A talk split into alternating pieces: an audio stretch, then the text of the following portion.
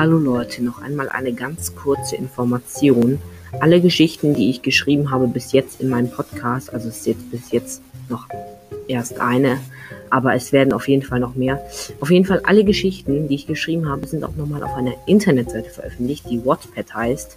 Der Link zur Internetseite zu meinem Wattpad-Profil sind in der Beschreibung und ja, dort könnt ihr die auch nochmal geschrieben lesen, wenn ihr was nicht verstanden habt.